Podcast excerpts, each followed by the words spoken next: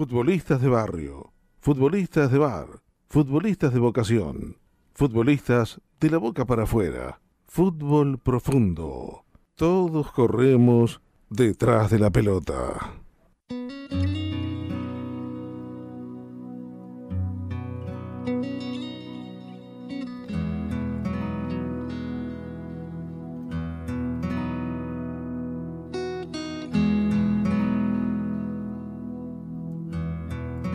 Los sábados Fabián Carmona trae a Fútbol Profundo historias mínimas y no tanto de la Copa del Mundo.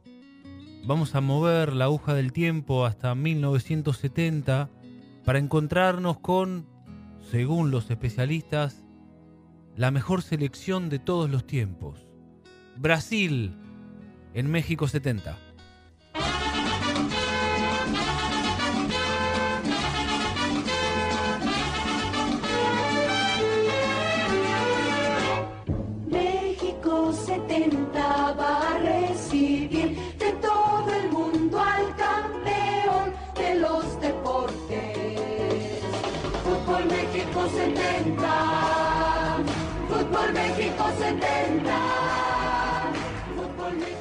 Mientras viajamos hacia Qatar 2022, paramos la redonda y por un momento nos sumergimos en las profundidades de las historias de los mundiales. Y hoy emergemos en México. Es 1970 y el mundo está por ver a uno de los mejores equipos de fútbol de todos los tiempos. Vamos a recordar al Brasil inmortal, el del último Pelé, un equipo que se quedó sin DT a dos meses del inicio de la Copa del Mundo y hoy es recordado como símbolo del fútbol total. O grupo de 70 foi realmente um grupo fantástico. A habilidade era incrível. 58 pela técnica apurada dos jogadores. E a de 70 pelo conjunto, pelo entrosamento. Acho que essas duas seleções foram as principais das campeões do mundo. Então, pelo conjunto, essa seleção de 70 era melhor. Realmente parecia que a equipe era a equipe que nasceu jogando junto.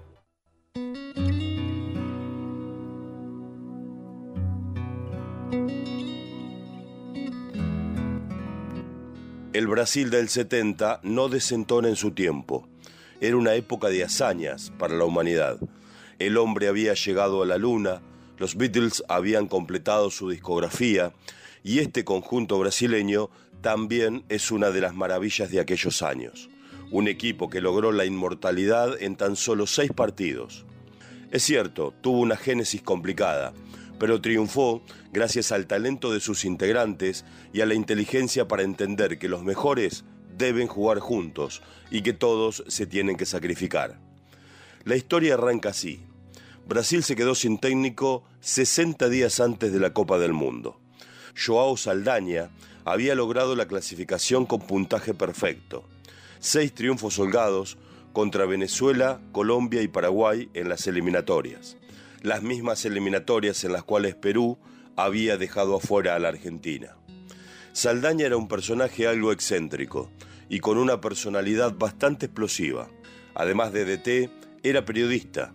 De hecho, era una de las voces más fuertes del periodismo deportivo brasileño cuando le tocó ser designado al frente de la verde amarela. Pero sus diferencias públicas con Pelé, a las cuales ya le dedicaremos un capítulo especial en esta historia, y también sus cruces con el gobierno dictatorial de Brasil empezaron a minar su poder. Con cada vez más escaso margen, a fines de marzo del 70, Brasil jugó dos amistosos con Argentina. En el primero fue derrotado y en el segundo ganó gracias a una genialidad de Pelé a muy pocos minutos del final. Roberto Perfumo, el marcador central argentino, dijo que si Brasil jugaba así en el Mundial, sería uno de los primeros en volverse de México. Saldaña fue despedido. La disconformidad del público, las críticas de la prensa y la presión del gobierno fueron demasiado para él. Para reemplazarlo, el presidente de la Confederación Brasileña, Joao Avalanche, recurrió a la generación de los bicampeones del mundo del 58 y el 62, ex compañeros de Pelé. El cargo recayó en Mario Lobo Zagalo, con quien O'Reilly tenía una buena relación.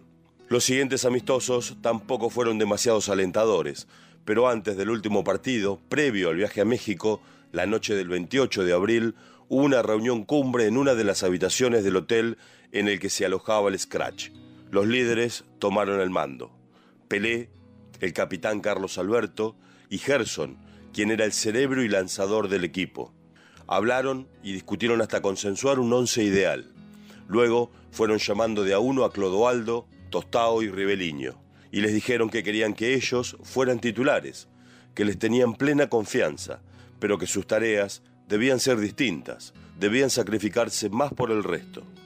En resumen, el Brasil del 70 jugó con cinco números 10. Pelé, Tostao, Gerson, Jairzinho y Ribeliño, desparramados por todo el frente de ataque. Con los once definidos, se sentaron con Zagalo y le pidieron que los deje jugar así. El técnico aceptó y les comunicó que les daba una oportunidad, pero si el equipo rendía mal, los once del inicio los iba a decidir él. Y aquí es necesario hacer una pausa antes de seguir avanzando. Vamos a ponerle la lupa a lo que ya anticipamos. La relación de Saldaña, el técnico saliente, con Pelé y su particular visión del 10 del Santos. Para ello, recurrimos a la memoria y a la pluma de Mario Rueda, nuestro colega que cada sábado prestigia fútbol profundo con sus columnas. Días atrás les contaba que en los umbrales del Mundial de México 1970, el técnico del Scratch brasileño, Joao Saldaña, había decidido quitar de la nómina de la Copa nada menos que a Pelé, a quien consideraba miope y con problemas en las caderas. Este tema, entre otros no menos importantes, le significó a Saldaña la abrupta salida de su cargo y su silla vacía la ocupó Mario Zagalo. Tiempo atrás, Yuya, la famosa reina de los bajitos, confesó a la prensa que en su pasajera relación con Pelé, este, además de ser muy cariñoso, era un buen amante. Con nuestra selección fuera del Mundial, en, México 70, con mi familia materna, que son los Montenegro, de Villa Elvira, vimos la final de la Copa del Mundo, aquella del 70, en casa de mi abuela Dominga y de mi abuelo Juan Pablo, un 21 de junio. Quien les habla cumplía justo ese domingo 15 años.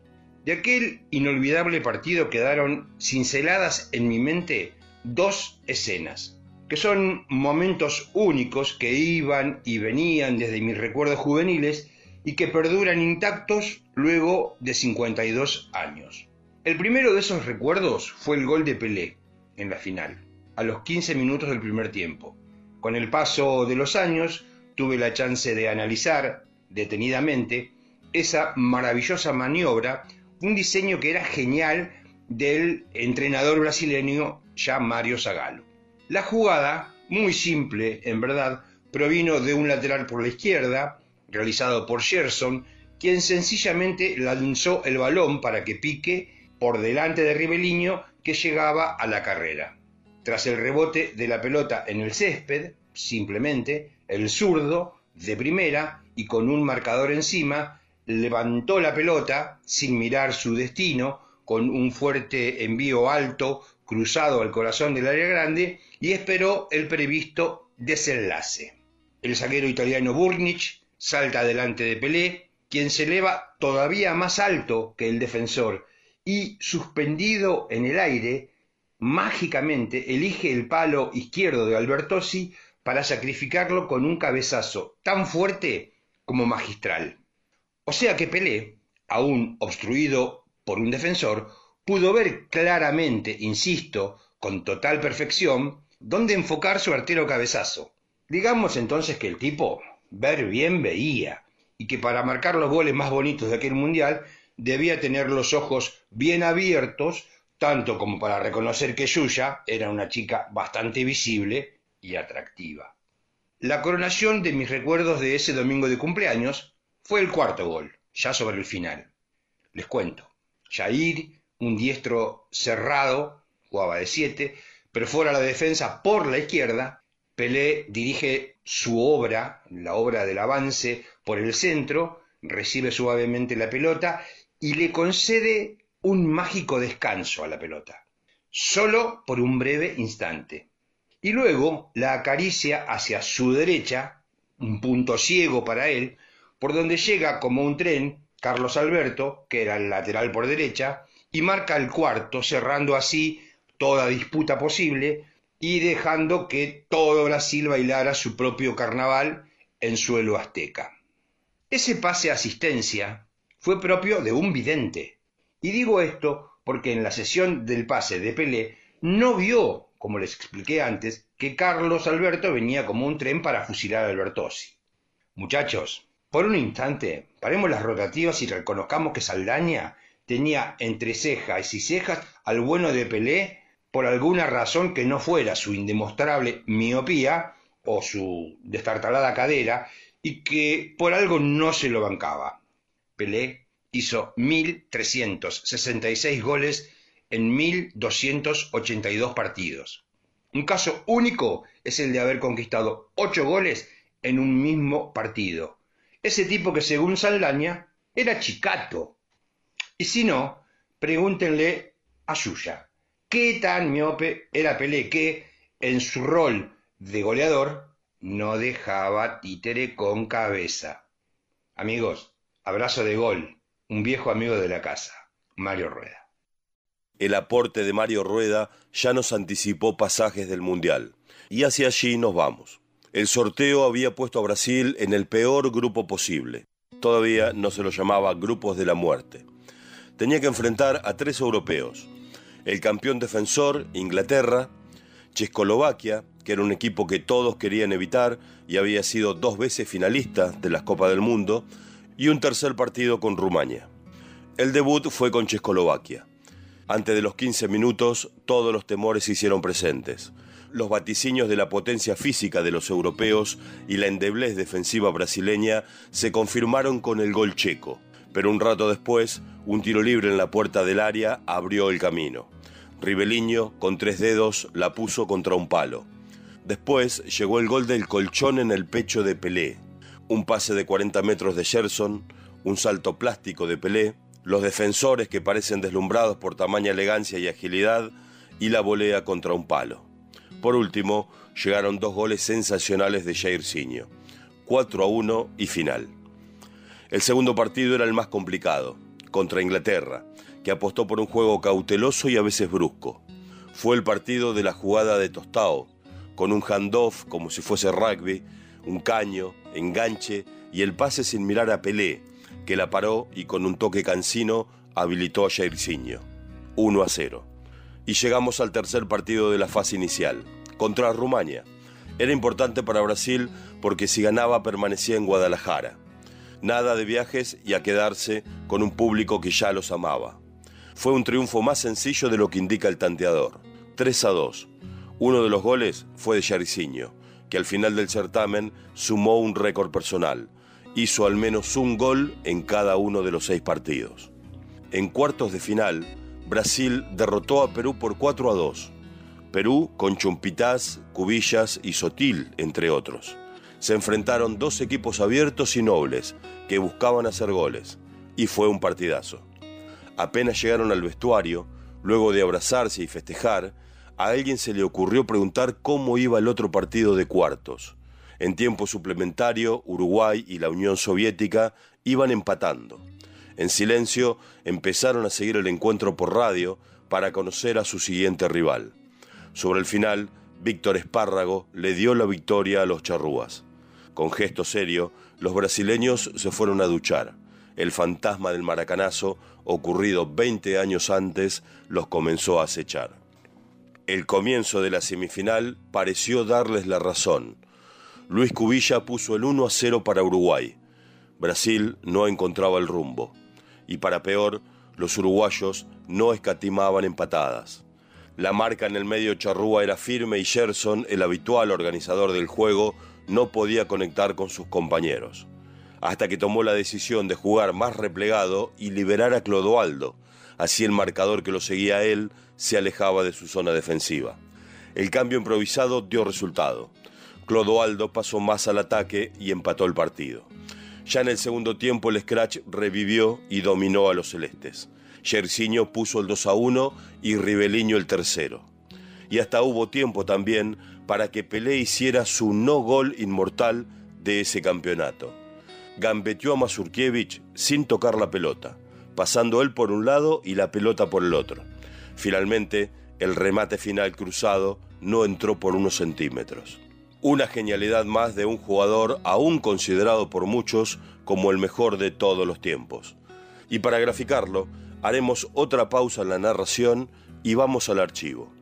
César Luis Menotti, para vos, ¿quién fue el mejor de todos? Primero quiero consultarle si es verdad que el mejor jugador que usted vio fue Pelé. Sí. Si no hay ninguno como Pelé. No, para mí fue el más grande que vi. El negro fue. No, no es de este planeta, es otra cosa. Es un. Más allá de todo lo que tiene de fútbol, eh, todo lo que tiene de. de- de- de- es un. no sé, es una pantera. sí. Una pantera al acecho, de saltar como, como, como nadie. Y para vos, Hugo Orlando Gatti, Cuando se habla de fútbol, aquellos que hemos tenido la suerte de jugar contra él y haberlo visto jugar, a pelear hay que separarlo después. Después puede hablar de los. No, Viene el resto atrás. Por favor, pero lejos, ¿eh? ¿Qué tenía? ¿Todo? Todo. Es lo más completo que vi. Completo, el, perfecto es Dios, pero Pelé futbolísticamente estuvo el único jugador que daba miedo. El único jugador que daba miedo. Era el único jugador que tiraba paredes con el, con el defensor. Inventó todo el negro. Ahora sí, hablemos de la final. El rival fue Italia, que venía de ganar una semifinal épica contra Alemania por 4 a 3 en tiempo suplementario. Con ese desgaste y un día menos de descanso, los italianos resistieron hasta los 20 minutos del segundo tiempo. Luego del gol de Gerson, desde afuera del área, el partido fue una paliza y terminó 4 a 1. Fue una final definida con una superioridad asombrosa. Un equipo que jugaba con una libertad sorprendente. El primer gol fue de Pelé, de cabeza, el del salto que se detiene en el aire. El segundo lo hizo Gerson y el tercero Jairzinho. Pero el cuarto gol, el último, es la mejor definición de este equipo maravilloso. La técnica individual de Clodoaldo, que dejó a tres rivales en el camino, el pase preciso de Gerson, la explosión de Jairzinho y su enganche hacia adentro, la pausa y la precisión de Pelé, con ese pase que parece lleno de desdén, pero solo se trata de serena sabiduría y un timing exacto, y la aparición fulgurante de Carlos Alberto, para pegarle como lo que era, un lateral brasileño, y poner el 4 a 1 definitivo. Todos los méritos de aquel equipo maravilloso, el Brasil del 70, se ven en ese gol, que, vaya circunstancia, fue el último del Mundial. ¿Para qué más después de eso? De novo Clodoaldo. Boa finta. A Jairzinho. Cadê mais por dentro? Pegou Tostão. Jairzinho rolou para Pelé. Ajeitou. Carlos Alberto vem chegando. Rolou Pelé para Carlos Alberto. Disparou. É gol.